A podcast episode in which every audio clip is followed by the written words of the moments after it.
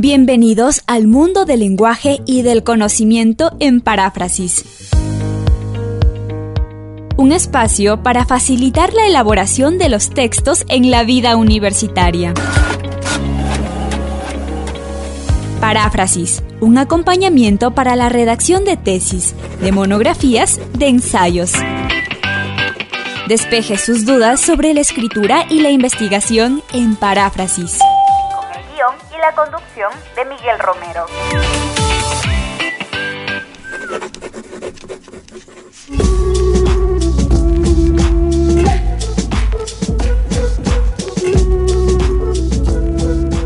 Bienvenidos a Paráfrasis, su programa que semana a semana aborda sobre lenguaje, la investigación, la escritura.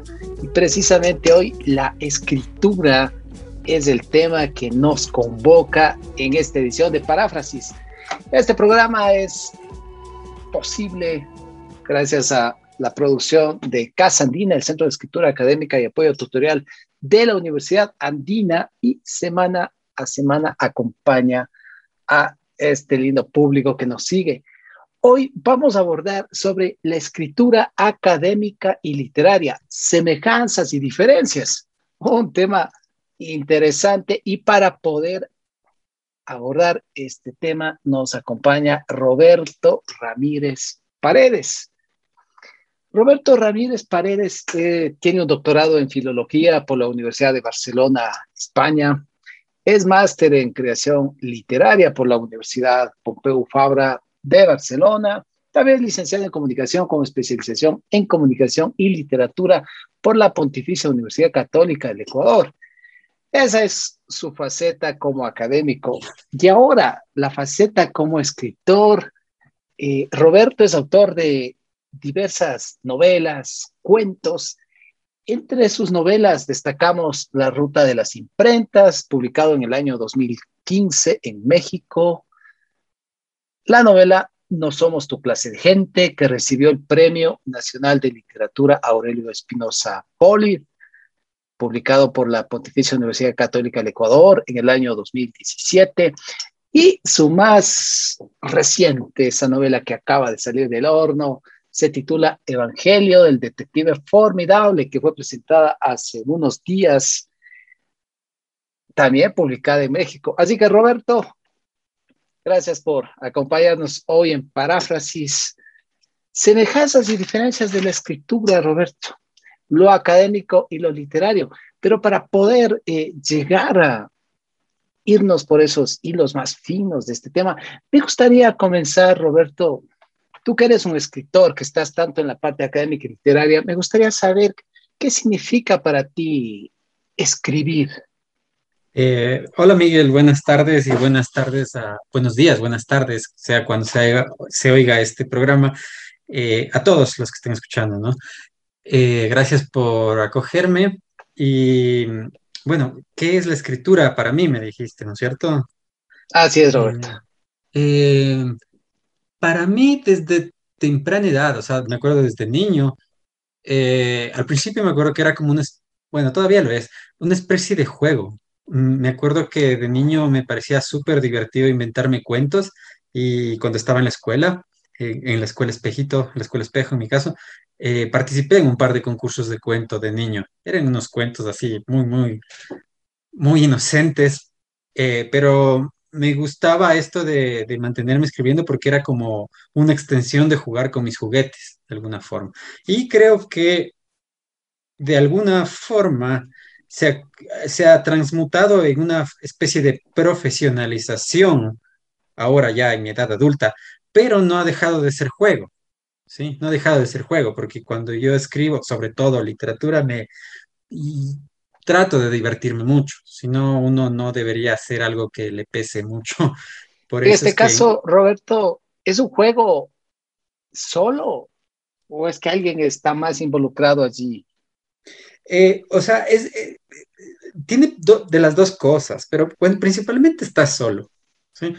O sea, la escritura es uno de los artes, una de las artes, más bien dicho, que necesariamente está solo. O sea, la escritura no, no la compartes. A diferencia de, por ejemplo, cuando haces una película eh, no sé, estás, estás, acompañado de un montón de gente, de un equipo, eh, si es que presentas una obra de teatro o una obra de danza, tienes un público, pero si eres un escritor, no necesariamente tienes un público porque tu público está en sus casas con tus libros, ¿sí? Entonces es un arte solitario al que uno se dedica, pero al mismo tiempo mientras escribes, de alguna forma estableces un diálogo con toda la gente que has leído, ¿sí? Entonces no estás siempre solo y establecer ese diálogo que podría ser una especie de conversación con las influencias, con las experiencias, con los libros que uno le ha gustado, no te deja sentirte solo y eso es algo bueno. Con los personajes que creas. Sí, de hecho sí. Después hay algunos personajes a los que uno les agarra cariño. Sí, les agarra cariño y a veces da pena dejarlos ir. Y, sí, te hacen sentir acompañado. Yo a veces me suelo sentir, no sé si has visto una película de Woody Allen que se llama Desconstructing Harry, que es como en español es como desmontando a Harry. Eh, Deconstructing Harry, sí. Eh, él es un escritor que está un poco agobiado, creo que si no me equivoco está pasando por un bloqueo artístico y en una escena hay un momento en el que todos sus personajes lo salen como a recibir y alentar. Yo me suelo imaginar eso y, resulta muy, muy simpático, de hecho. Claro que sí. Roberto, nos comentaste que la escritura, este juego que mencionas, surgió desde niño. ¿Y cómo ha ido progresando a lo largo de tus años, Roberto? Que relativamente tú eres una persona joven. ¿Cómo fue evolucionando al punto que desde esa niñez al día de hoy te sigue acompañando y no sé con qué presencia quizás más fuerte o tú nos contarás? Eh, bueno, de, como te digo, empezó como un juego de niño, además de que tenía la, desde pequeñito tenía la afición por leer, ¿no? Sobre todo literatura o cómics, me acuerdo. Y eso se consolidó en dos momentos, yo creo que en, tres momentos. En la niñez, aparte de interesarme, tuve un profesor de literatura en la escuela que fue decisivo, porque me alentaba en este caso, me, alentaba a escribir, me alentaba a leer, Alguna vez recuerdo que escribí un poema a la madre y, él como por darme un, espaldarazo me, dijo, ¿de ¿de dónde te copiaste este poema? Cuando, claro, era, claro que era un poema espantoso para la madre, ¿no? Eh, me alentaba así. De ahí en el colegio también tuve otro profesor que me, él me, incluso me regalaba libros. Él tenía un montón de libros y me iba regalando, me iba regalando y me alentaba y él siempre, yo fui físico matemático en el colegio y él siempre decía que yo leía más que los sociales, que supuestamente deben en teoría leer más. Y por eso nos llevábamos bien con él y también me alentaba. Y de ahí llegó el momento de estudiar una especialización ya en la universidad. Entonces eh, me metí en la Universidad Católica y empecé a estudiar comunicación para ver si seguía literatura, pero no estaba seguro de seguir literatura, la verdad. No obstante, eh, al inicio, ¿no? A medida que empezaron los estudios, sí me di cuenta que yo quería hacer eso. Entonces, en algún momento en mis 20 años, dije, yo me quiero dedicar a esto. Y cuando dije, yo me quiero dedicar a esto, eh, me refería a escribir, a escribir y ser feliz escribiendo, perfeccionar mi técnica, mis lecturas y luego ver si se puede publicar. O sea, como que la publicación nunca fue algo de, de, apuro, ¿no? Entonces yo supongo que también lo seguía viendo como un juego, porque era como yo quería escribir y a eso me dediqué un montón de años. Más bien ya han ido saliendo una que otra publicación, eh, porque, bueno, se han dado las oportunidades, pero más, más, más he sido así yo, como consolidándome de a momentos. Roberto, tú nos estás contando cómo surgió la escritura en general en ti, Y, y veo que la connotación siempre va hacia lo literario. Ajá, pero tú estás en, en los dos ámbitos porque Roberto Ramírez Paredes, que nos acompaña hoy en Paráfrasis, hace pocas semanas eh, disertó eh, sobre su tesis doctoral. Y ahí, Roberto, una, unos estudios doctorales que llevan años y la tesis, sin duda que también te llevó años, Roberto. Me gustaría que me comentes ese tipo de escritura, ¿qué, ¿qué significó o qué significa para ti? Eh, bueno, en los últimos, eh, sobre todo los últimos 11 o 12 años, yo he estado acostumbrado a, me puse una meta, ¿sí? que era escribir una novela, o más bien dicho, escribir una obra de ficción al año. Desde 2010 me propuse esa meta y la cumplí hasta 2019. ¿sí? Hasta 2019 la cumplí, entonces eh, tengo varios textos, muchos, muchos inéditos, y recién van tres, ¿ya? Pero la experiencia de escribir anualmente un texto de ficción se contrapuso enormemente cuando fue momento de escribir la tesis, que, bueno, si bien yo empecé el doctorado en 2015, en 2020 es cuando ya dije, no, no, o sea, tenía que ya tener el producto terminado. Entonces me senté a escribir la tesis sin ningún tipo de dilación más. Y claro, ahí me, enfrenté a, a, los años a otro tipo de escritura, que es la escritura académica. Entonces esta era una escritura que te demandaba otro tipo de necesidades, otro tipo de herramientas y tenías otro tipo de presiones. Entonces, para mí fue como un, al principio fue como un choque, y Por ejemplo, después fue más choque aún. fue un choque. Por ejemplo, Roberto, cuando tú planificas tu novela, tú, tú piensas el tema, vas creando los personajes, los escenarios, dándole las características a cada uno de esos, de esos actores, de esos personajes. ¿Y ¿Cómo fue tu caso en cambio en lo académico? Me gustaría que nos cuentes así ese tipo de, aspectos en la planificación, en la estructura de cada uno de estos géneros distintos, ¿no? Este género académico y este género literario, en fin, tantos elementos ahí, Roberto. Voy a explicar los, o sea, lo que a mí me, me, impactó. Quizás sea un catálogo de, de obviedades lo que voy a decir, pero a mí lo que lo que más me impactó, o sea, de este proceso de venir escribiendo un montón de ficción y de repente tener que acabar de escribir la tesis, fue la falta, me sorprendió la falta de libertad que tenía con la tesis. Porque, por ejemplo, con las novelas, uno, el único límite que tienes es respetar a la misma obra, o sea, que la obra sea buena en sí misma. Tú tienes que hacer todo lo que puedas para que sea eh, un, texto verosímil, ¿sí? Verosímil artísticamente. En cambio acá, y, bueno, o sea, incluso si no lo lograbas, si la novela fracasaba o lo que sea, no pasaba nada, ¿entiendes? Era, era algo que hiciste por placer y te gustó y ya lo tienes, es tuyo.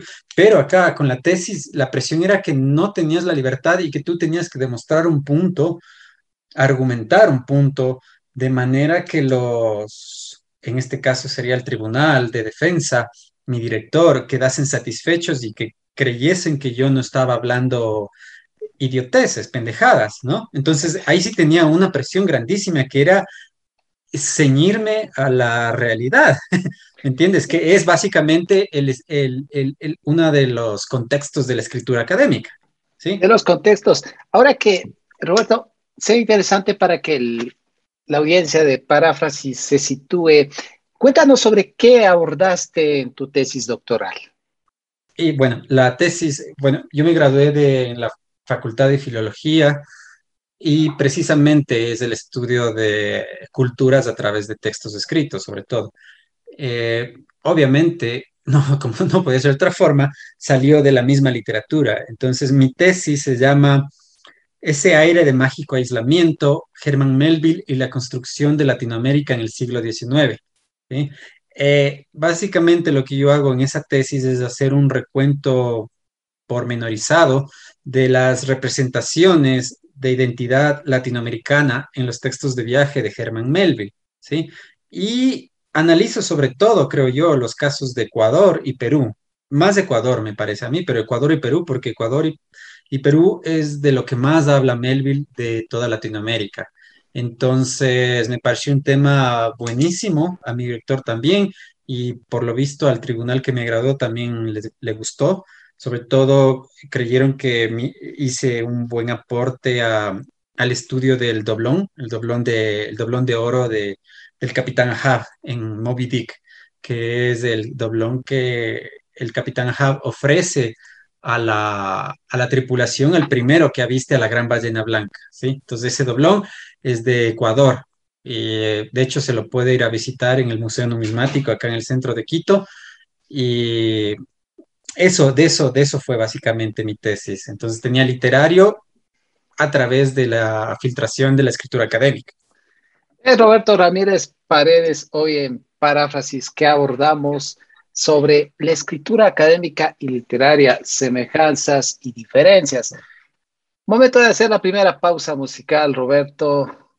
Por favor, compártenos una canción que sea de tu agrado para que la audiencia de Paráfrasis disfrute de ella. Yo, yo quisiera alguna canción de, una canción específico de Radiohead que se llama Everything in its Right Place, porque ese disco que se llama Key Day de Radiohead, que es mi favorito, está cumpliendo 21 años. Entonces, estaría bien esa canción. Muy bien, regresamos.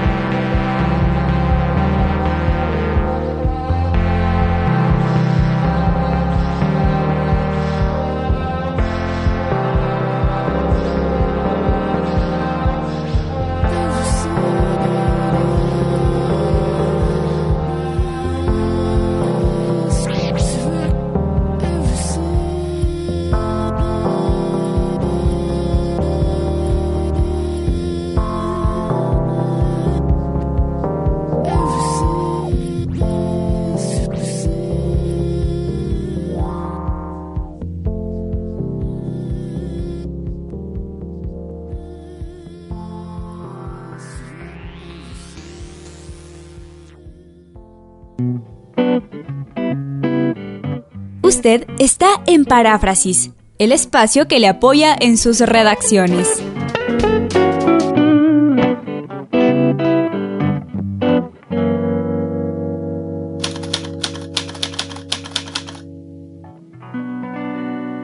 Regresamos a Paráfrasis. Hoy abordamos sobre la escritura académica y literaria, semejanzas y diferencias. Nos acompaña un escritor que acaba recién de defender su tesis doctoral y también acaba, mira esa coincidencia, Roberto, hace, en pocas semanas pudiste presentar tu tesis doctoral y también tu más reciente novela. Es Roberto Ramírez Paredes. Roberto, nos estabas contando que en, al enfrentar la tesis doctoral sentiste esa falta de libertad que sí la tienes cuando escribes ficciones en tus novelas. Eh, ¿Puedes continuar el desarrollo de este aspecto que me parece muy interesante? Claro, lo que pasa es que cuando uno escribe ficción, eh, como dicen los anglosajones, the sky is the limit que es básicamente una forma de decir que no hay límite. Si es que yo necesito una justificación de alguna forma para que los mecanismos de la ficción, de la narrativa sigan marchando, yo me lo invento. El único límite es que sea verosímil con la misma obra, pero yo me lo invento. Digamos, si necesito un personaje que esté buscando un libro, yo le puedo ayudar o le puedo poner el pie de alguna forma. Yo me lo invento. Pero eso no puedes hacer, obviamente, en una tesis. No te puedes inventar los datos. Entonces era como que tengo que averiguar, a ver, por ejemplo, de hecho, hay un, hay un apartado en mi tesis que es sobre el posible encuentro entre Herman Melville y Manuela Sáenz en Paita, en Perú. Eh, la historia, un montón de biógrafos, eh, páginas web, periodistas, historiadores, dicen que se produjo ese encuentro. Entonces, mi idea cuando empecé la tesis era demostrar, convertirme en el investigador que encuentre la prueba irrefutable de que ese encuentro se dio en Paita. Y cosa curiosa, eh, terminé demostrando lo contrario, que nunca se produjo eso. Pero claro, yo tuve que para demostrar eso meterme en un montón de fuentes, en un montón de libros. O sea, no es que pude, eh, no se puede eh, inventarse esas cosas, ¿me entiendes? Entonces, me tocó meterme en, en fuentes, en, en, textos. En...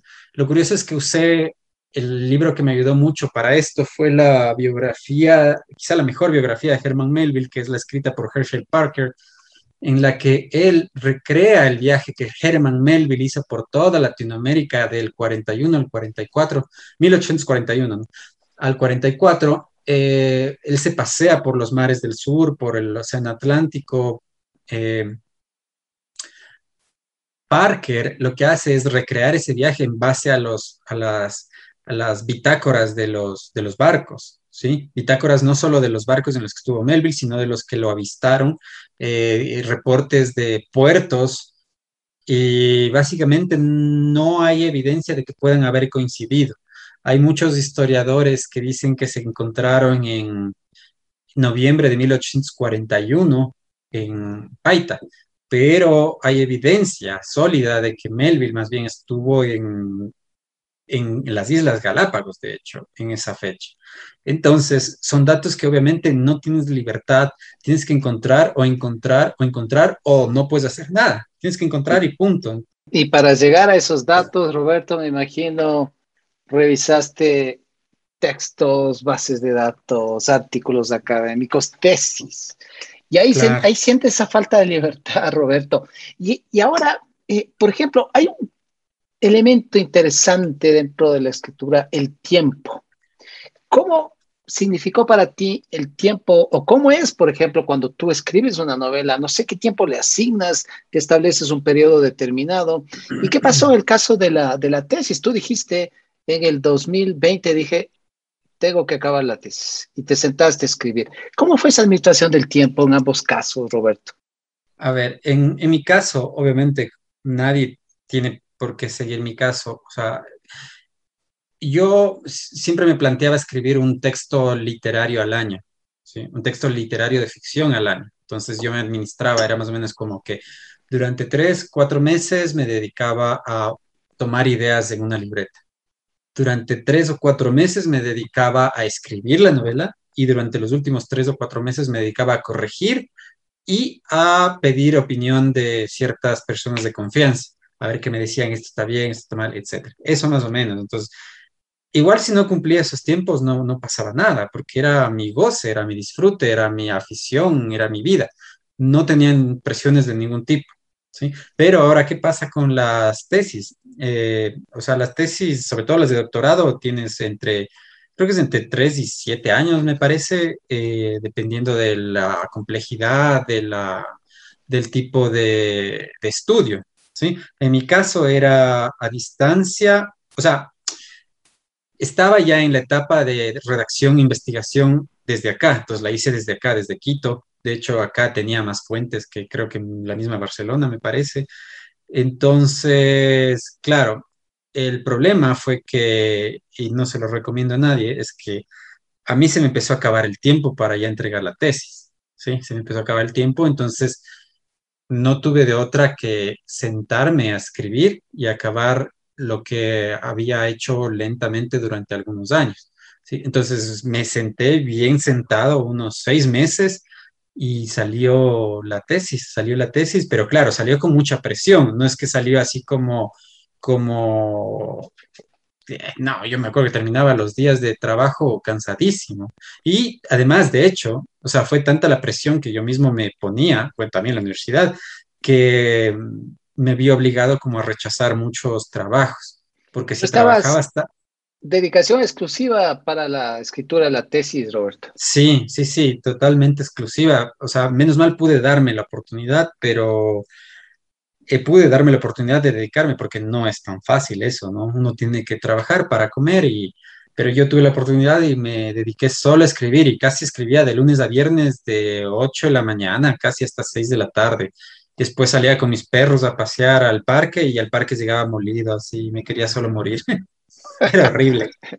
Bueno, una, eh, esto, esto que decías que no se lo recomiendas a, a, a nadie, Roberto, que dejar para el último. Exacto. Eh, eh, algo, algo, bien, o no, sería algo poco usual, Roberto. no muy común que dejen hasta el final la escritura. Sí, de estoy seguro que nadie hace. Estoy seguro que nadie, sí, nadie hace. bueno, Roberto. Eh, entonces, hay una, estaba pensando en las preguntas cuando armaba el cuestionario para el programa y hay una que surgió y me gustaría plantearte, Roberto. Desde el tu rol de escritor, ¿con cuál de estas palabras te quedarías y por qué? Necesidad, una de esas palabras. Motivación, compromiso, obligación, placer. ¿Te identificas con alguna de estas palabras, Roberto? ¿Y por qué? Eh, para relacionarla con la escritura, yo siento, estoy entre necesidad y placer. Eh, sí, estoy como entre necesidad y placer, o sea, lo hago por placer, pero también es como la necesidad de darme una identidad o de fabricarme una realidad eh, que se me ajuste a los momentos a los que vivo. Entonces, sí, eh, creo que es una necesidad completa para buscar placer. Quizá es alguna forma de hedonismo, entonces, en ese sentido, creo yo. Eh, es así le veo. El placer, por ejemplo, tú nos contaste, Roberto, el tema de tu tesis y ahí está relacionado con uno de tus escritores favoritos, Herman Melville, y bueno, una de sus novelas maravillosas, Moby Dick. Y eso desde la parte de la tesis doctoral. Pero eh, yo recuerdo cuando leí tu, tu, primera novela, La Ruta de las Imprentas, ahí te sitúas, claro, una obra de ficción, te sitúas eh, en una época, eh, más claro, allá en la Alemania, eh, en la que hay un, un, personaje que se interesa por buscar una obra publicada ahí en, en, la, durante la guerra. Él, él, él, es un escritor que durante la Segunda Guerra Mundial se pasa buscando imprenta para su novela. Y eso, una imprenta para su novela. Ajá. Ahora, en la, en la siguiente novela, en nosotros, o no somos tu clase de gente, en cambio la sitúas acá en Quito, por la zona de la, de la ronda, por la parte histórica a la construcción de un centro comercial que afecta la vida de unos personajes, así que quieren defender el que no se construya ese centro comercial y afecte toda la vida que circundaba con los personajes que allí eh, tú construiste. Pero, ¿por qué digo esto? Porque finalmente, en ambos casos, tú seleccionaste unos temas que eran de tu interés, que, te vinculaban de una manera con un elemento de, de, gusto, el caso de Herman Melville, de, la, de su novela, de toda la búsqueda que hiciste, y el caso de las novelas eh, también. Si tú has unos personajes y unas temáticas que a ti te atrapan, te interesan, que quisieras desentrañar, darles forma, darles una estructura, Roberto. El placer eh, así, Roberto. no sé si una necesidad de vincular con aspectos que a ti te dan alegría, felicidad o preocupación. Yo creo que no hay forma en la que, bueno, sí hay forma. En, más bien dicho, uno debe siempre escribir desde lo que le gusta y lo que sabe y lo que no sabe se lo investiga o se lo inventa, ¿sí? Y eso parte para las novelas como para las tesis. O sea, una persona no hace una tesis de un tema que no le interese. Y si es que lo hace, será porque tiene mucha necesidad de algo, ¿entiendes? Y al principio, o sea, las novelas siempre van a ser placer, la escritura de eso. Pero en el caso de, la, tesis, eh, partió de un interés profundo en mí, que es mi gusto por Herman Melville y entender por qué hablaba de Ecuador. Y estuvo muy bien y sí estuvo disfrutable, pero claro, llega un punto en el que lees tanto, lees tanto y lees tantas fuentes, lees tantas opiniones y puntos de vista que ya como que incluso te fue. A mí lo que más me sorprendió es que a pesar de que es un tema que yo escogí, después no puedo decir que te quedas como con una especie de, de resentimiento, tirria, pero sí te quedas un poco cansado, ¿sí? Entonces yo estoy seguro que, por ejemplo, para volver a leer a Herman Melville, eh, es probable que este año no lo vuelva a leer alguna cosita, ¿sí? De ahí, Moby Dick es de mis novelas favoritas y lo seguirá haciendo, pero como pasó por este proceso de presión académica, es como que ahorita sí me siento así como que estoy tratando de... Tienes que descansar de Herman Melville. Sí, sí, sí, de ahí, porque de ahí él es un autor maravilloso, es un, gran, gran tipo, lo, siento como que le conozco como que fuera amigo y claro, entonces parte del placer también, pero a cansarte incluso de un tema que a ti te apasiona. Claro, tú mencionabas de para identificar el tema debe ser algo que te interesa. Eso es lo que comúnmente se denomina la motivación, ¿no? ¿Qué te motiva? ¿De qué manera? ¿Por qué te involucraste tú con ese tema de investigación? ¿Está ligado con tu vida personal, la actividad profesional, gusto, ámbito del conocimiento? En fin, es Roberto Ramírez Paredes, hoy en Paráfrasis. También es momento de hacer la segunda pausa musical. Roberto, ¿qué otra canción te gustaría compartir con la audiencia? Ah, pongamos The Rip de Portishead. Ojalá no se me espante la audiencia. Regresamos.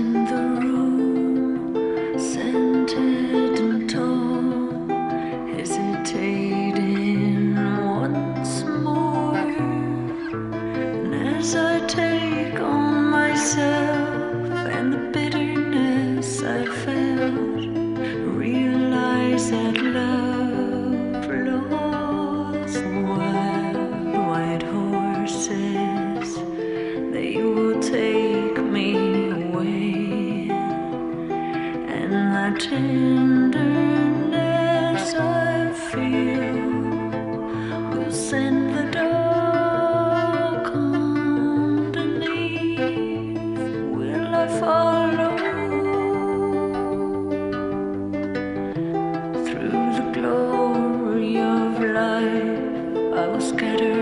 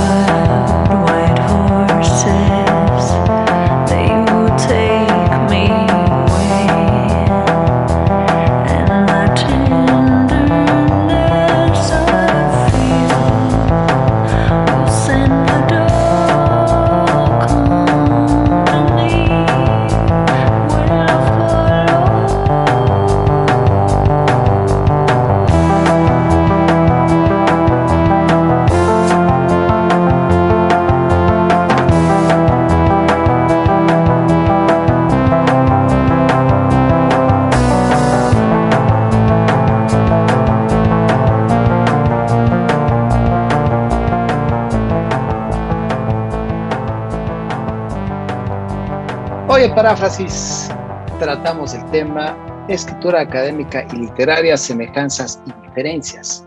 Roberto Ramírez Paredes nos acompaña.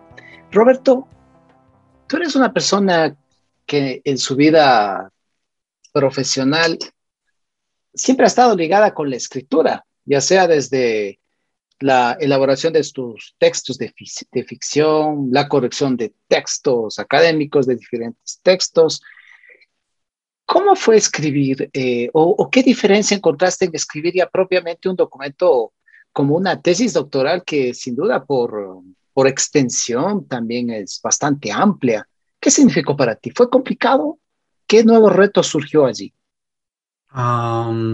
bueno, eh, soy sincero y aquí debo pertenecer al, al, al 5%, quizá o menos, incluso de la gente que hace tesis que es que en mi caso, aparte de escribir textos de ficción, yo me he dedicado toda la vida, a, aparte de la docencia, además, me he dedicado a la edición. Entonces yo he escrito libros, he escrito un montón de libros eh, de lengua y literatura generalmente. He corregido miles de tesis en, en, toda mi vida. Entonces, ah, he dado seminarios o cursos sobre, de hecho, escritura académica. Entonces, la parte de, escritura eh, no se me hizo nada, nada complicada. Es algo que ya lo tenía dominado. Entonces, eh, solo escribí escribí escribí y sé cómo ordenar los textos, sé cómo escribirlos, entonces no fue un problema para mí. Tampoco fue un problema para mí hacer el sistema de citación. Eh, usé el, de hecho, usé el Chicago de Busto, que es el que usa la Universidad Andina, porque es el que más me sé ahorita. usé ese en mi tesis en la Universidad de Barcelona y nunca tuve ninguna sola queja del, de tu director. no, nunca me dijo, no, acá tienes que citar mejor, nada, o esto tienes que redactar mejor. Mm, no, no, no me pasó, pero claro, yo debo pertenecer a, por, lo que me he dedicado a un porcentaje muy mínimo de la gente que hace tesis, porque de ahí la gente que, que trabaja en otros aspectos o, o estudia otros aspectos cojea muchísimo de eso cogea muchísimo en la escritura y sobre todo tienen miedo de, del APA y tienen miedo de la citación y, terminan contratando a gente como yo para que les ayude a escribir cuando me dedico a esas tareas. Entonces, en mi caso no se me hizo complicado eh, ese aspecto más bien formal. Roberto, quizás una, una precisión así. Cuando tú dijiste terminan contratando que, que le ayude a escribir, bueno, que les ayude a editar sería Roberto, no a escribir, porque tú no escribes tesis, no, no brindas servicio, sino tú editas tesis, corriges el estilo. Claro, sí, sí, perdón, me, me, retracto, no vaya a sonar extraño. Sí, eh, se trata así, es que hay gente que escribe tesis y, y claro, no, no domina el, idioma español, que ya deberían, ¿no? A, estas alturas, si son tesis de maestría o de doctorado, ya deberían. Pero, claro, le contratan a uno para, para editar, para que una oración esté mejor escrita, para que la sintaxis sea correcta, sobre todo la puntuación. Entonces, para eso le contratan uno y uno ayuda a que el producto final sea coherente y adecuado para, para una graduación que sea de la calidad que se merece toda la comunidad académica. Roberto, ¿qué recomendarías tú a un estudiante que está tomando la decisión de elaborar una tesis para su titulación? Eh, lo que les recomiendo de antemano es que primero se familiarice con el sistema de citación que le exija la universidad, ¿sí? Eh, porque si uno empieza a hacer una citación, digamos, en APA y de repente eh, tu universidad te exige que siga Chicago de gusto, transformar eso no es tan simple. O sea, es un proceso bien largo. Entonces, asegurarse cuál es el sistema de citación que debe uno usar. De ahí, obviamente, tratar de dominarlo. Y una de las ventajas, al menos para mí, puede ser que no a todos les pegue, pero, por ejemplo, para mí, es esencial, por ejemplo, si estoy escribiendo y hago una cita, ese mismo instante hacer la referenciación, ¿sí? Entonces copio la cita textual, la paráfrasis, lo que sea, y ese rato pongo la, fuente. Ese mismo rato en la fuente y ese mismo rato hago la fuente en la bibliografía. No dejo Eso ayudará mucho, Roberto, sobre todo para evitar que luego de pronto se, eh, se olvidaron de que era una cita textual y se quedó sin el entrecomisado y luego en una revisión antiplagio va a saltar como que fue una apropiación indebida de un texto de otro autor. Claro, y eso en el caso grave. También hay otros casos en los que, por ejemplo, suele darse que citan, o sea, copian una cita textual, paráfrasis, lo que sea, y como no ponen la fuente ese rato, después ya solo se olvidan de dónde sacaron y no pueden encontrarla y terminan poniendo otra fuente equivocada. Entonces, para mí sí fue esencial eh, eh, hacer la cita y hacer la referenciación ese rato. Luego sigues escribiendo lo que sea. Roberto, hay un tema en la escritura, por ejemplo, en la escritura académica, que los estudiantes siempre se les hace difícil. El, tú haces la cita textual o la paráfrasis de, de esa fuente. Luego viene la interpretación o el análisis y precisamente allí a veces es donde patalean mucho los estudiantes. Se les dificulta analizar, se les dificulta interpretar lo que dice ese autor, sumado lo de los otros autores. ¿Qué, qué podrías recomendar por esa línea para algo, a ver si es que se apoya en ese aspecto, Roberto? Eh, bueno, la lectura siempre se debe hacer en, sobre todo si se hace una tesis, no se puede leer un texto solo una vez. O sea, el peor error que puede hacer alguien es creer que entendió algo a la primera. A la primera lectura uno recién tiene una idea general del texto. Es en la segunda lectura donde empiezas a tener un nivel eh, inferencial, adquirir un nivel inferencial de, de lo que trata el texto. Y con una tercera lectura, generalmente es como que ya puedes crear textos derivados del texto que acabas de leer. Entonces, lo que primero deberían hacer es, no importa cuánto les tome, pero asegurarse de que uno hace las lecturas necesarias para entender lo que está leyendo. Entonces, generalmente, yo creo que mínimo van a ser dos. Mínimo van a ser dos. Siempre tomar notas, subrayar, eh, llevar un, sistema organizado de, en, el que uno pueda entender lo que acaba de leer y qué va a hacer con eso y dónde lo va a poner en su, tesis, en su tesina. Entonces, me parece re básico no tener miedo a lanzarse a cuantas lecturas te pida una, un texto. Solo así se puede eh, llegar al, significado profundo de algo. Al significado profundo Y cierto lo que dice Roberto, una, dos, tres, las lecturas que sean necesarias para que esa idea pueda ser entendida, comprendida y quizás a partir de ahí pueda ser discutida, puede ser eh, contraargumentada, hilada con o articulada con otro pensamiento de nuestro autor. Válida, válida la recomendación, Roberto. Y ahora, desde la escritura literaria, ¿qué recomendarías a aquellas personas que o quieren ser escritores o están empezando a hacerlo? Tú que ya llevas varias novelas, cuentos publicados, premiados, estás siendo ya un reconocido escritor literario, Roberto. Em, los que quieran ser escritores más bien del tipo artístico, lo que tienen que tener claro es que no hay forma de aprender a escribir sin leer. Es lo mismo. Eh, acá tienes que leer a los grandes maestros y tienes que leer a, la gente que recién sale. Esto es algo que yo cogé un poco, ¿no? No, no leo tantas cosas actuales. Ese es mi, hago mi mea culpa. Pero uno siempre tiene que estar leyendo de todo y todo el tiempo, ¿sí? Y no, no necesariamente, o sea, tiene que hacer una lectura gozosa, o sea, tiene que ser una en la que busques el placer estético que te dice una novela, que te transmite un texto, pero también tienes que hacer como con la idea de ir destripando el texto que tienes. O sea, lo abres, lo lees y al final tienes que como que sacudirlo hasta que se caiga la, anécdota, la historia que leíste para ver qué idea te queda. Entonces tienes que ir igual a un nivel de criticidad de un texto eh, sin miedo. O sea, darle sin miedo. O sea, estás leyendo a Shakespeare, estás leyendo a Borges. Eh, pensar, ¿qué hubiera yo hecho en esta parte? Y como incluso como retarlos, como, mm, quizá aquí el señor Vladimir Nabokov no escribió bien esto. O sea, jugar con esta idea de que no todo lo que uno lee está bien escrito, no como una forma de ego, para nada, sino como una forma de entrenamiento. De entrenamiento para entender cómo funciona la ficción. ¿sí? Porque la ficción, uno entiende cómo funciona la ficción a partir de varias lecturas y de criticidad.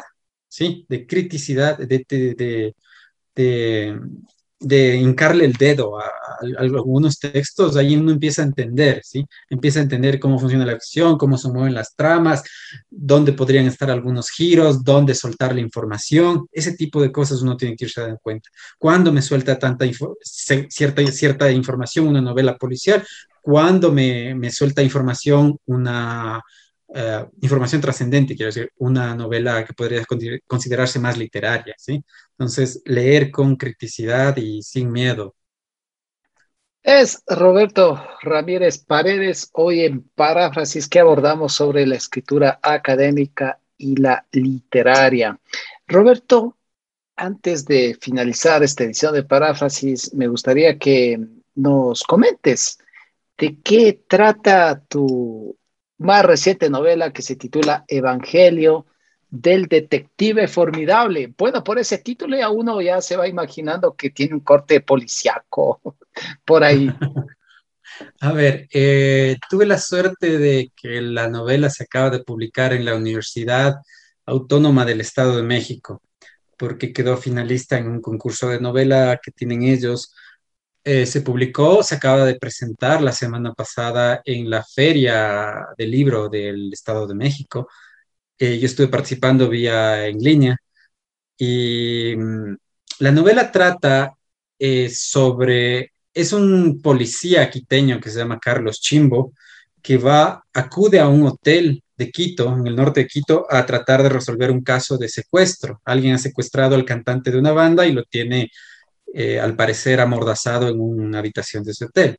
Pero lo que podría, al menos de mi forma de ver, lo que han leído sí dicen que hay una especie de giros policiales, ¿ya? Pero a mi forma de ver, hasta ahí avanza lo policial, ¿sí? Hay este misterio que debe resolver este policía, pero lo que más a mí me interesaba era lo que pasa después, que es todos los personajes que entran en contacto con este policía. No importa la razón, lo que importa es que todos los personajes lo aman o lo desean o lo odian o lo... Tienen una infinidad de sentimientos cuando están al lado de él. Lo ven como un líder, lo ven como a un amor, lo ven como un padre, lo ven como a Dios prácticamente. Entonces todos los personajes por dentro se derriten por este detective, bueno, por este policía. En la novela se explica por qué le digo detective, eh, pero todos lo aman, todos lo aman y los que no lo aman lo odian, pero porque no pueden poseerlo. Entonces, ven, el personaje ideal en, en, el detective Chimbo. Sí, sí, o sea, sí, y justamente lo que hago es que me aproveché de estas, me aproveché como de las características del narrador omnisciente en tercera persona, que es este narrador Dios, que lo sabe todos sus personajes, sabe todas las acciones, y me aproveché de esta posición del narrador omnisciente para que él también esté enamorado del detective y quiera poseerlo. Entonces es, una novela como que habla mucho del deseo y para mí, al menos de mi forma de ver, tiene mucho de poema en prosa también en la novela. Al momento que se, eh, se trata de resolver un misterio policial. Roberto, de, lo que, de esas características que nos comentaste de, tu detective, me, me, vino a la mente la novela de, de Ishiguro, Los Inconsolables, cuando este, el pianista, que es el personaje principal de la novela, eh, regresa, regresa a, su ciudad después de muchísimos años y la población deposita en el personaje todos sus mayores anhelos de como que era el Salvador, el que venía a salvar a la Sinfónica, el que venía a salvar a esta familia, el que venía a salvar a la población en general. un personaje que se le sitúa o se le pone en él muchos aspectos que no necesariamente él está dado para poder eh, cristalizarlos, Roberto.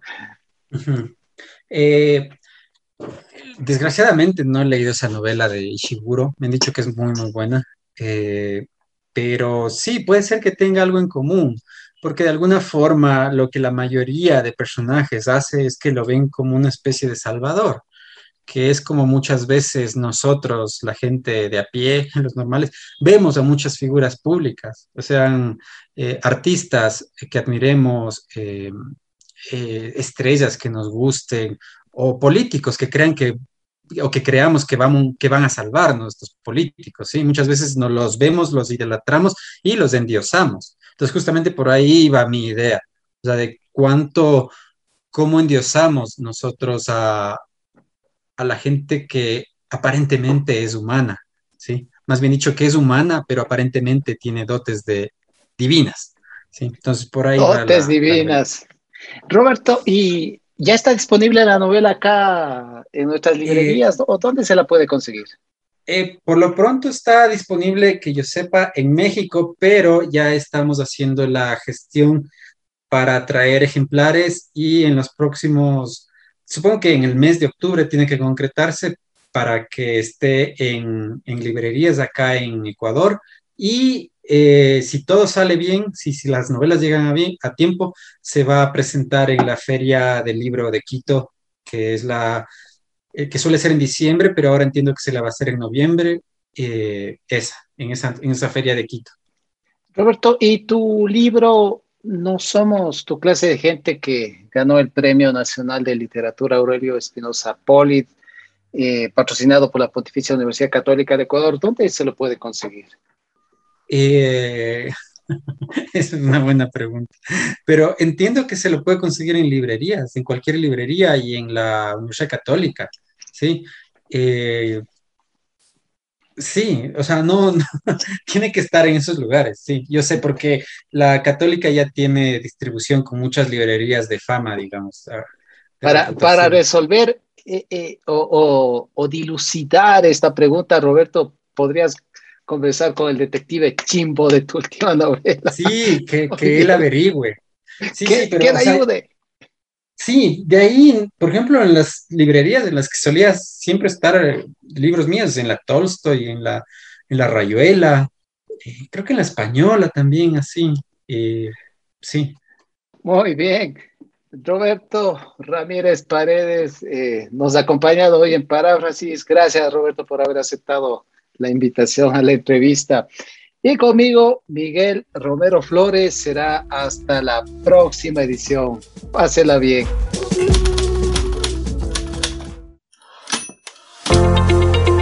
Hasta aquí le acompañamos con Paráfrasis, un programa de la Casa Andina de la Universidad Andina Simón Bolívar.